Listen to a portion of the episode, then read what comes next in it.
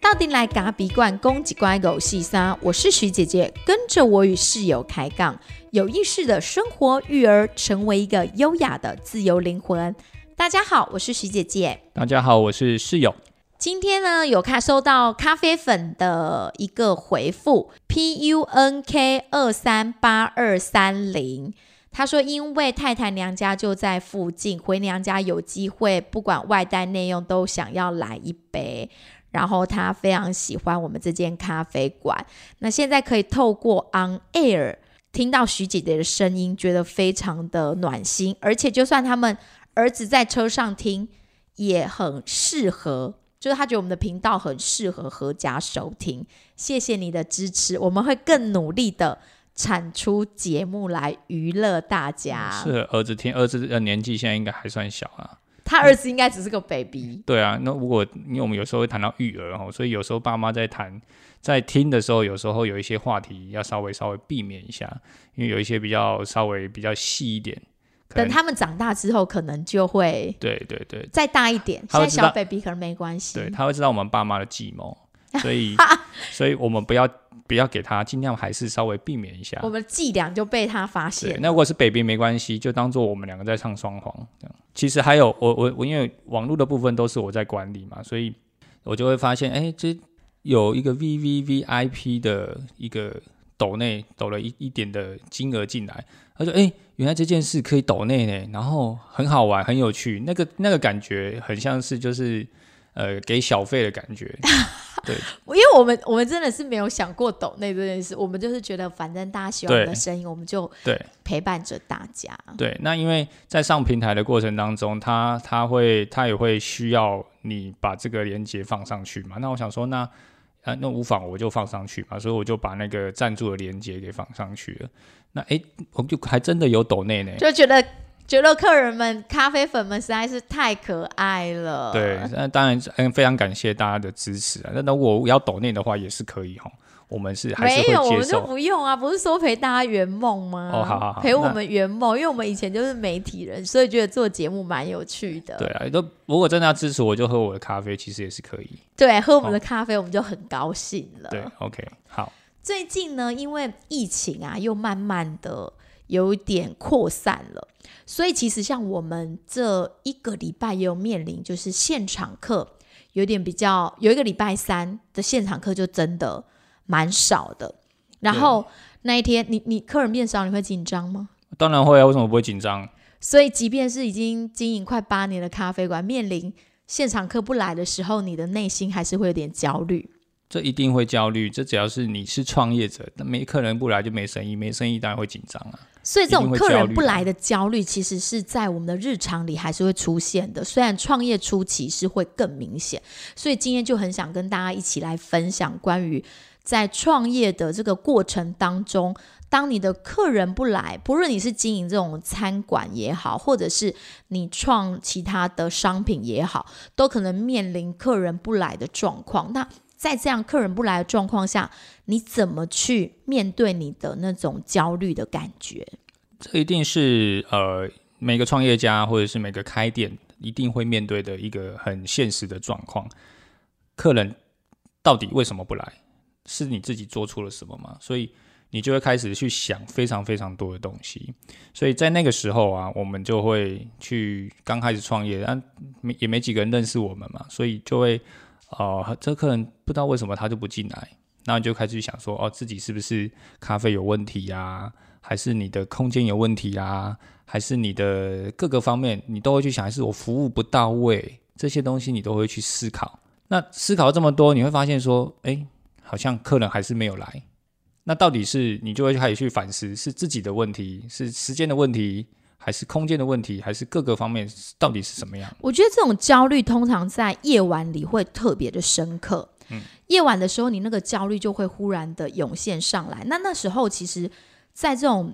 刚开店初期，客人不太上门的时候，我们晚上的时候就会透过一个之前有提到，就是喝酒的方式，把自己给灌醉。然后我们就会想说，灌醉之后，那我们就可以比较不用再去好像。面对自己的人生。可是后来觉得这样的方法其实它并不是真的能够解答到你的焦虑。我觉得焦虑这件事，如果你没有坦诚的去面对它，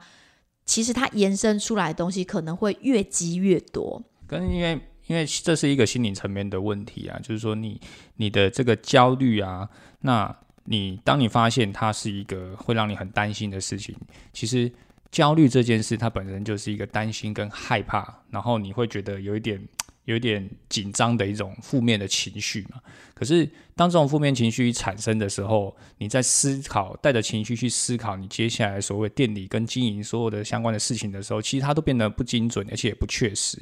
所以你应该要先去想想看，呃，怎么去面对这个焦虑。客人不来了，我现在很紧张，那我怎么解决我的紧张？那你怎么解决？我我就是透过透过我自己的方式啊，比方说刚开始客人不来的时候，我就开始啊，没没关系，那客人不来，我就练给自己喝嘛，冲给自己喝嘛，就当做是练功嘛。可是这又回归到练给自己喝，练拉花，其实它都是很大的一个成本，它都是咖啡嘛，你还有牛奶。那这些成本你还是得付下去，那你就会想说啊，我这样练一直喝啊，客人不来，我又没收入，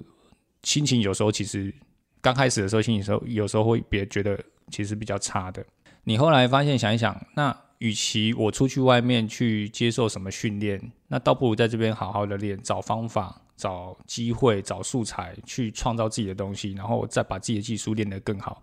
把。眼光把这个投资放在自己的身上，你的你哎，你就发现说，哎，其实自己也达到某一些成就，可能你练成的某一个图案，或是这个咖啡冲出来是很变得更好喝了，你自己又有一点点那么一点点的小成就感，所以你就觉得哎，好像那个焦虑就慢慢减低了。所以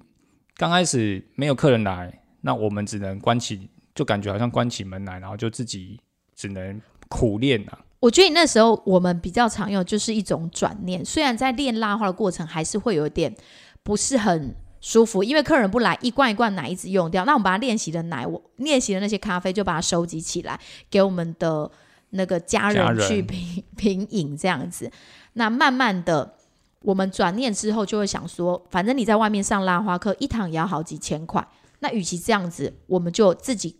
在巷子里面，我们店一开始开在巷子，我们就在巷子里面。现在也还是巷子里面好吗？对啊，也没有因为变大条啊。只是那时候位置真的是很少，大概就是八八个人的位置左右吧。那另外呢，我们还有一个具体的方式，因为那时候我们面对了就是经济的压力，对未来也很不确定性，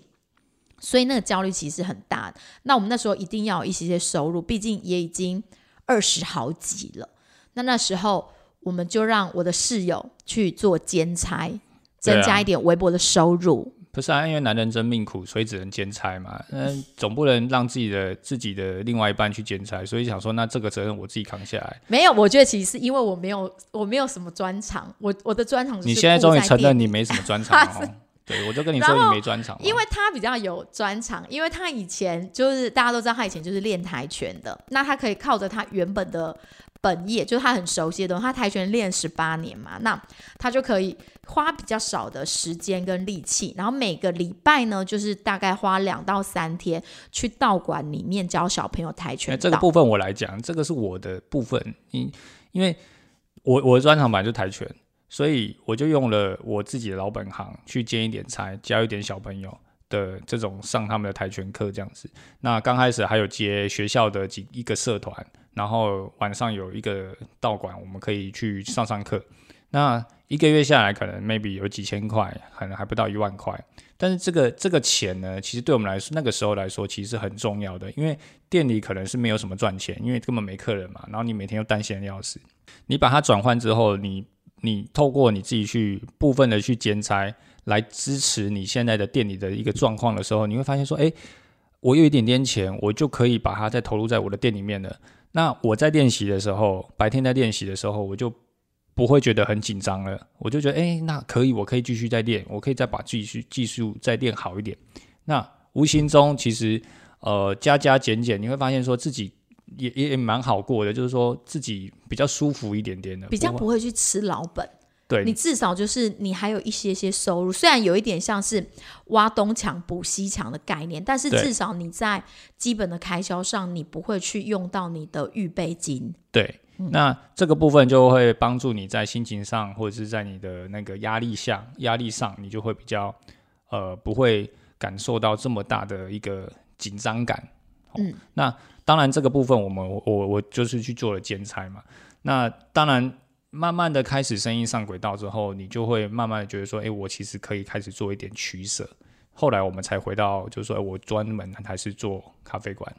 没错，经济的压力先把它解决了一部分之后，你的焦虑感也会实际的降低。那当然，我们会透过一些休闲娱乐的方式，因为那时候比较没那么忙碌，然后也没有孩子，所以在一开店，我们如果是十一点开店的时候，有一个早上的空白时光，我们两个就会骑着摩托车到高美湿地去吹吹风、吹海风，吹海风，然后思考着人生的方向该如何走下去。这这这很有趣，这很像是那个两个很失智的年轻人，然后跑到海边去吹海风的感觉。我我们就是要排解、啊，因为被那个风吹吹之后，你也许会比较知道你人生的方向在哪里。OK，所以这个其实是我们很重要的排解的方式。对，对，那再来第一个是吹风嘛，第二个就是自己本我像我自己本身，我就是晚上店关了，那我就去穿着跑鞋做不不用花钱的东西，就是运动跑步。对，所以就穿着跑鞋去跑跑步。那那你就让自己流流汗，然后心情上会觉得，哎、其实更舒服了。嗯，对，那你你那时候还有一个心境，就是觉得说，啊，既然没生意，那我就把我自己的身体养好一点，对期待有生意来的那一天。对对，所以客人不来，你还是有很多事情可以做哈。对对然后再来就是，我觉得是你必须要有一个信仰，你自己中心的信仰。像我们其实没有特别的，呃对，例如说特别的某一个信仰，应该是说，你还是要有一些信仰。那就我们自己本身来说，我们并没有特别的信仰，我们就是拜拜。那我们就会去，比方说一些庙里面，像我们地方的庙里面，我们就去拜拜。那拜拜其实它就是一种呃寻求自己心灵的安定的一种行为。那我们透过这个行为，我们确实也得到了我们心里的一个比较稳定的一个状态。那它或许你自己本身有你自己的宗教，那你也可以透过，比方说不管是什么样宗教都可以，你只要能够让你自己的心是可以沉静下来，好好的去思考你可能接下来可以做的事情，那这个绝对是有帮助的。我觉得就是很安定的心。然后像我们固定就是在初二十六的时候，也会到邻近的土地公庙去拜拜。那在土地公庙，我记得我自己蛮深刻，我每次去拜拜的时候，都会在心里默默说，嗯、希望我们的咖啡香可以传千里，这样。这就是我自己在自己内心里面其实没有传千里，才传 传传一公里就很多了吗？就是我自己每每个每半个月，因为两二初二十六嘛，所以每半个月都会去拜拜一次，然后我就会这样告诉自己，希望我们的咖啡香能传千里，希望大家能喜欢我们的咖啡，这就是一种信念。其实它就是一种信念啊，因为你相信你可以，所以现在来说，就是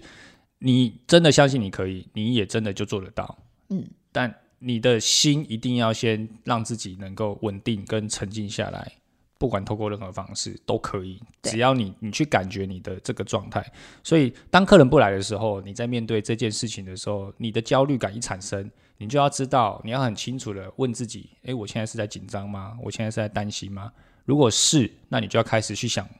我不能被这个紧张感给带着走，因为接如果我被紧张感带着走，接下来所有的决定跟决策都会不是那么的真实跟确切的，你只是情绪性的反应。那一定要先把自己的心稳定下来，这才是最重要的。对，你就一直往一个无底的深渊去。我记得有一次还蛮清楚，那那个假日也是客人特别的少。那尤其在创业初期，你你面对客人特别少的时候，你就会有很多胡思乱想。然后那时候我们两个就骑着脚踏车出去，一直骑骑到清水的紫云岩去。然后我们两个就各拿了一本经文，就坐在庙里，把那个我们那时候念什么《金刚经》吧，对，金刚经，就对，就把就把《金刚经》就自己各自坐在椅子上，把《金刚经》念完，然后再把脚踏车骑回来。对对，然后那时候心里就觉得安定了不少。哎那有一句啊，那个是那个时间点，又是另外一个面向啊，就是那不是刚创业只有我们两个人的时候，我们已经请了一个伙伴还两个伙伴，嗯，那当请的伙伴之后进来之后，他一定会有某部分的压力。那你有人事的压力，那当客人也不进来之后，你会发现啊，那完了，压力又来了，紧以张以。前养我们两个人还好，我们如果说没有太多的收入来源，我们还可以随便吃。，对，所以紧张更紧张了，因为没有人嘛，所以你更紧张。那啊，一个假日才两三只猫，那怎么办？那那个时候我们就做了一件事，我们就是骑脚踏车，就就是真的去念了一本《金刚经》，真的把它念完。我们大概花了应该有三四十分钟坐在那边，然后把那本《金刚经》念完，然后再骑脚踏车回来。那那个 那个夏天，那个那个下午还记得，它的阳光是蛮舒服的，就是一个冬天的下午。那慢慢骑回来之后，你会发现说，你的心其实是跟着那个风，然后慢慢的这样子缓和下来，那你就觉得说，其实啊，没人可以啊，没人紧啊，没人可以探休困。不让可以谈有困，是所以我妈以前常告诉我对，所以你只能去安慰自己说，那没关系，没有客人的时候我就休息嘛。那至少至少我没有花钱就是赚钱。对，所以那如果那一天可以打平，那这样就就可以了。所以也没有再多想太多。没错，然后还再来就是那样子的焦虑，焦虑的感觉，除了对未来的不确定性，除了你的经济没有固定的来源以外，我觉得还有一个很大原因是你会觉得很茫然，你不知道你自己为何而存在。你开了这家店，或是你创了业，你到底是为谁而做，而且你到底要做些什么？然后我觉得那是在一个。自我价值很混乱的状态里的焦虑，那那时候在我们自我价值很混乱的状态里，其实因为我们店里有一条狗，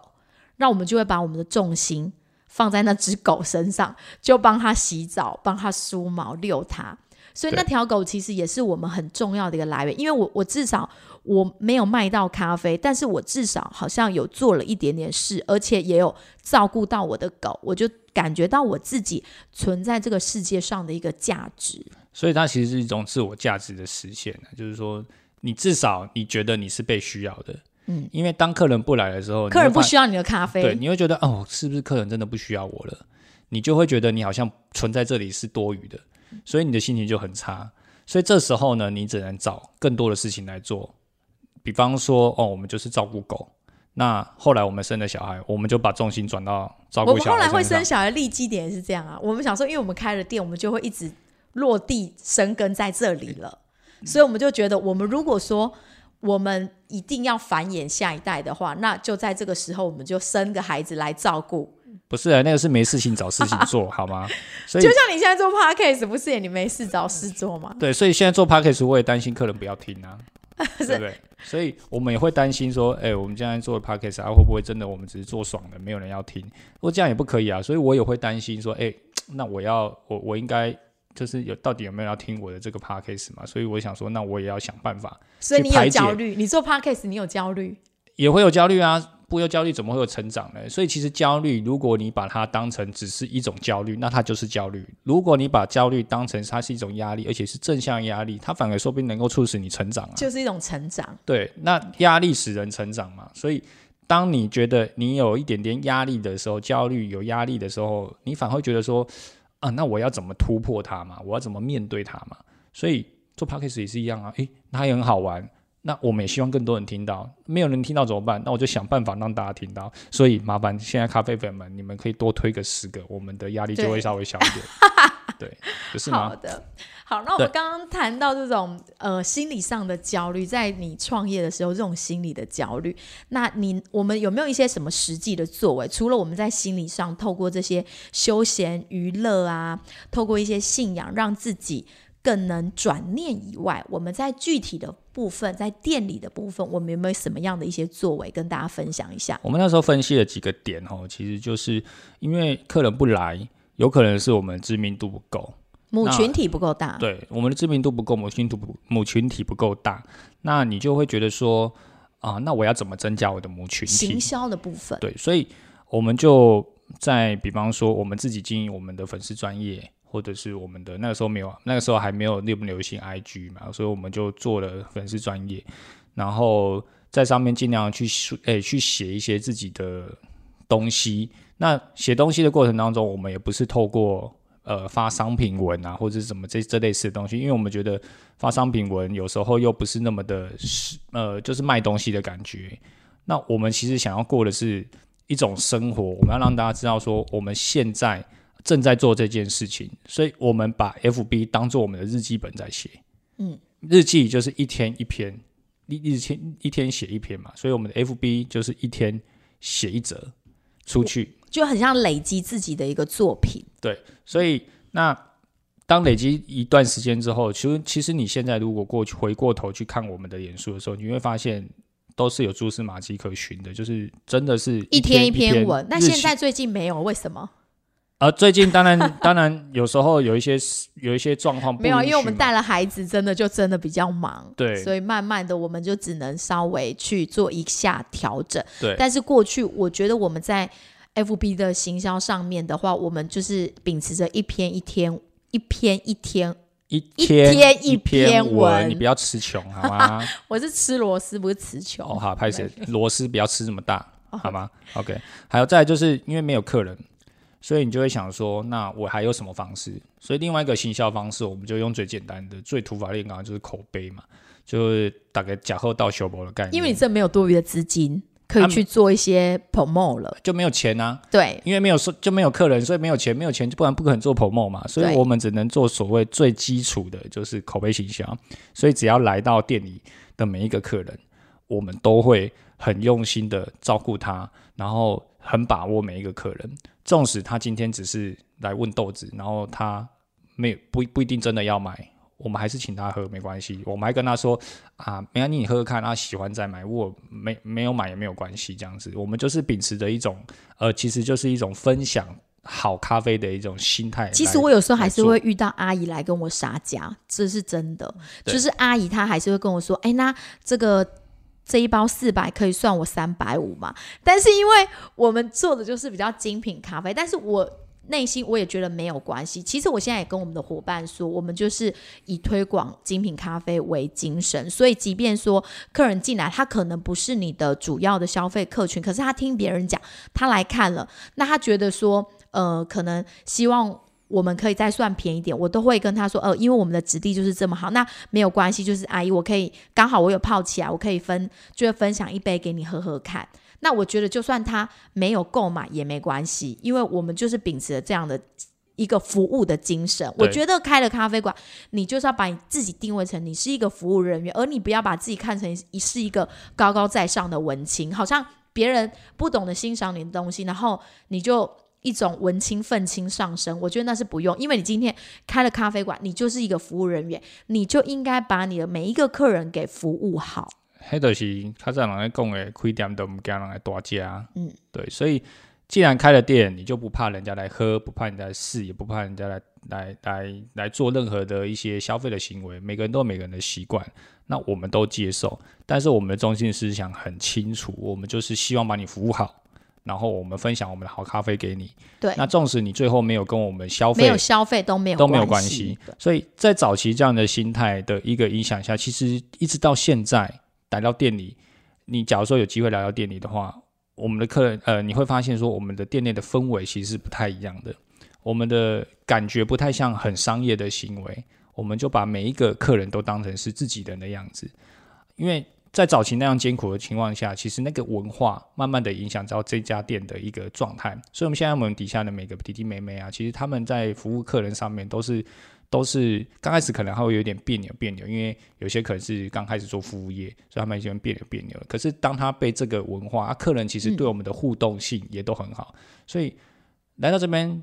熟客签新客，新客再去签新客，所以慢慢的这种口碑行销的方式。也还哎，好像有点奏效了哈，就是呃用分享用这种方式啊，大家都一个拉一个，一个拉一个，慢慢的也去累积的自己的某部分的一个客群。虽然它很慢，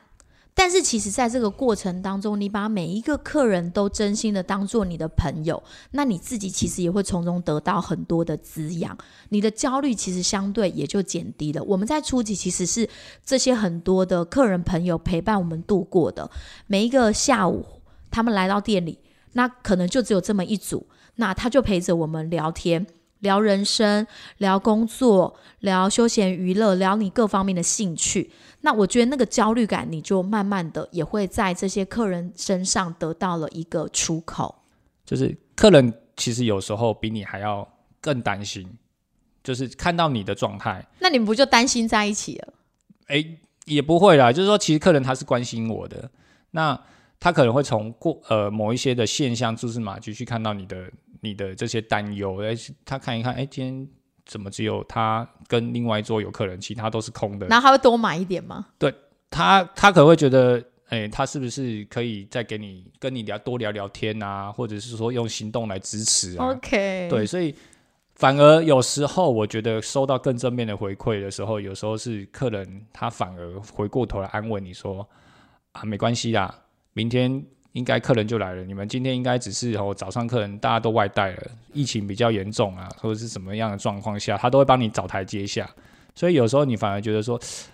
哎，我们是不是 我们是不是不要这么担心？其实其实客人都其实都感受得到。OK，所以其实有时候客人是带给你更多的能量。对，那有时候啊，客人不来的时候，你会开始去呃思考自己的商品有没有什么样问题。我觉得这在我们初期，我们也很容易发生这样的状态。不是初期，其实现在也会。当你客人忽然减少的时候，你也会开始去想说：，哎，我的东西是没有竞争力了？还是说我的商品没有特色？为什么客人不再回来了？那这个时候你怎么去做一些应变呢？那个时候我比较像是呃，刚开始一定是无头苍蝇嘛，你就开始到处试啊，然后这个尝试，这个尝试，可是你就会去想说，那我到底还可以提供什么？那因为我们毕竟是做一个比较属于精品咖啡这一块，那它是喝好品质的豆子，那一个萝卜一个坑，你一定要找到你适合你的客群，所以我们就开始去分析我们的客群到底是属于呃什么样的什么样状况下的人，那他一定。哎，可能会有充足习惯啊，那所以我们后来分析结果，我们后来分析一下，我们发现说，哎，我们的客群可能是偏向比较像上班族，虽然我们临近很多的学校，可是我们的偏向，哎，可能是一个比较有经济能力的，然后比较有上班族，至少他是有饮用咖啡习惯的，然后年纪可能也有某一部分是偏长的。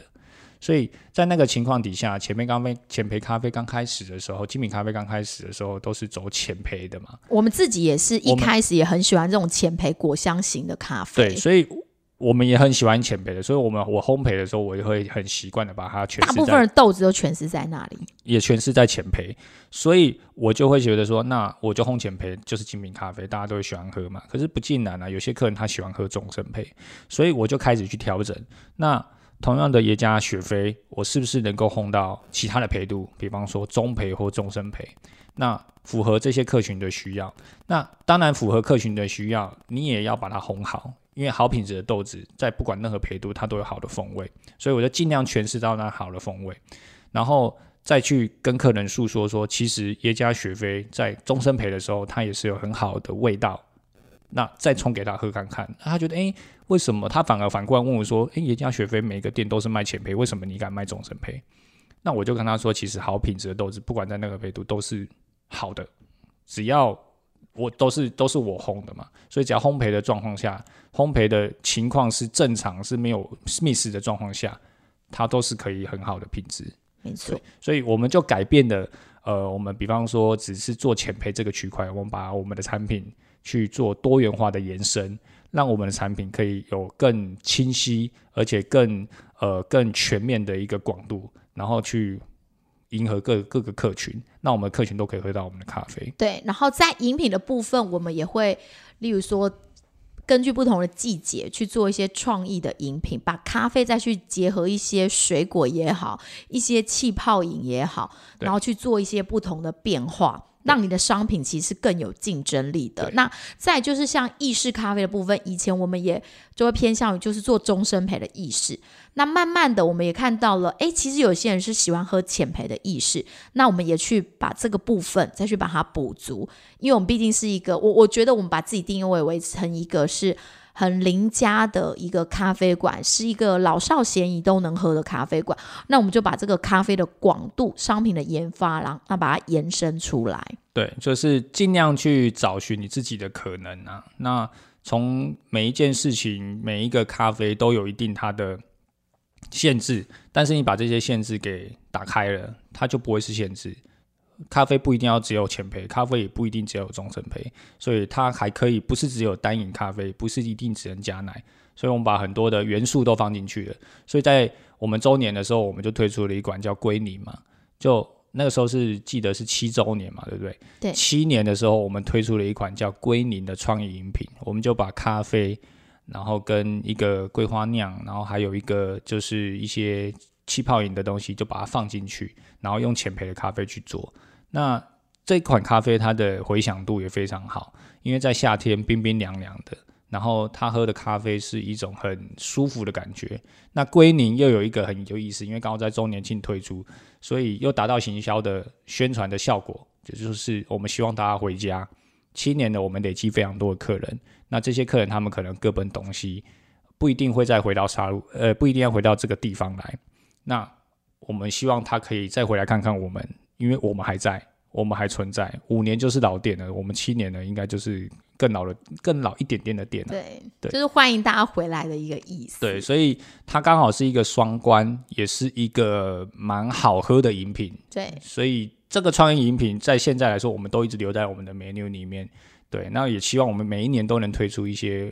呃具有代表性的一些创意的饮品。没错，所以刚刚提到就是这种创业客人不来的焦虑，其实是在每个时期都会产生的。那在初期的时候，你的焦虑其实是先面对你自己心理层面的很多的问题。那到渐渐的走向你的店比较稳定之后，你其实还是会在日常里又面临到这种焦虑的事情，又反复的客人不来这种状态，还是会反复的出现。那这个时候，你已经比较有。力量了，你也已经经历过这几年的大风大浪，你可以比较平静的去看待客人不来的这件事情，但是你还是必须要有一个适当的作为，因为你一定会有一些想法，你会去分析，因为你在这一行里面，或是你经营你的这一个。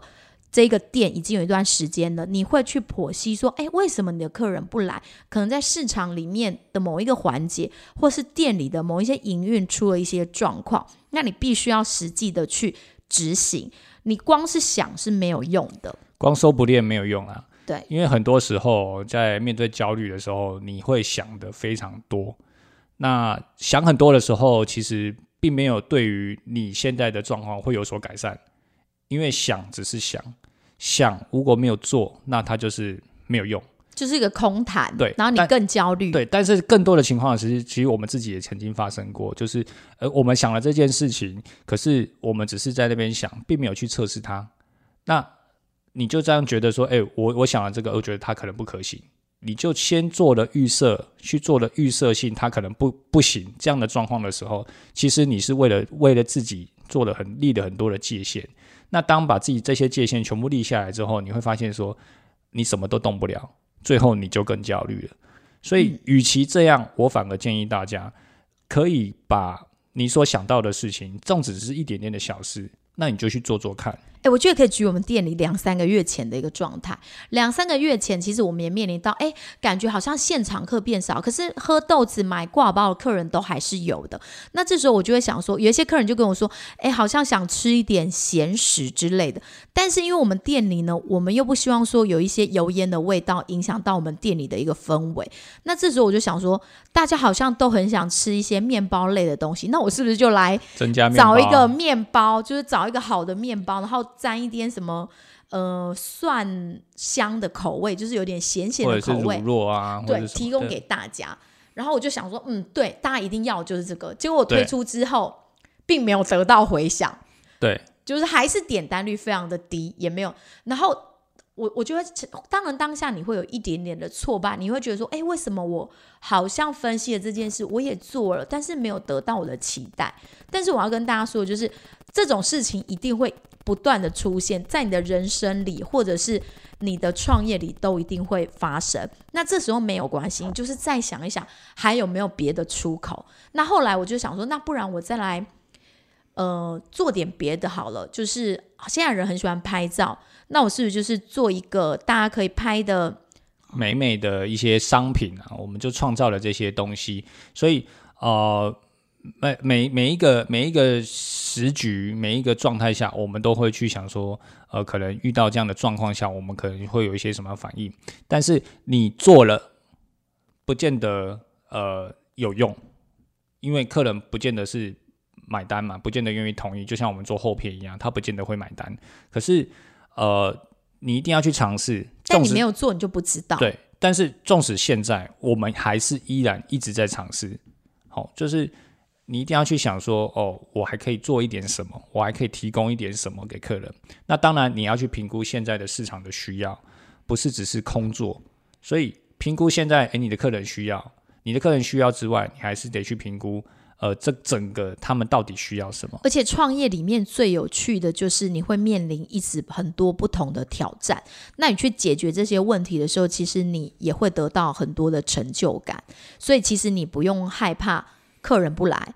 有时候我会想，我这几年来其实也觉得，客人不来的时候，你刚好就能去利用这个空档，再去做一点什么。对，因为时局是一定不断不断的在转变，不论你在哪一个产业都是如此。对，所以当面对客人不来的时候，你会有很多心理上的一些挫折嘛。那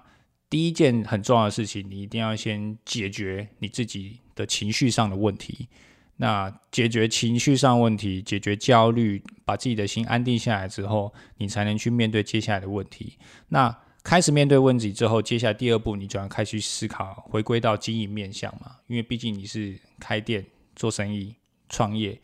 你一定要去思考你的经营面向，到底是产品的问题，还是是说你的呃这个服务上的问题，还是是说你的品牌形象的问题？那想了之后，你一定要去做，不管只是哪怕只是一点点的小尝试，你都一定要勇敢的去做。做做看，你才能知道我怎么修正。如果没有做，就没有修正，那只是空谈。空谈只是想想，就会更焦虑。所以，与其你坐在那边想，那倒不如你把它转换成你的行动，实质的去做做看，或许会有一些不一样的收获，也不一定。嗯，好，今天这个主题就跟大家分享到这边。那也送给大家一句话。练习放弃担忧，只做我们能做的，其余的请允许更高层次的力量来接管。感谢您今天的收听。如果你喜欢今天的节目内容，请记得订阅频道，并且帮我们按下五颗星评分，分享给更多的人。谢谢大家，拜拜。谢谢大家，拜拜。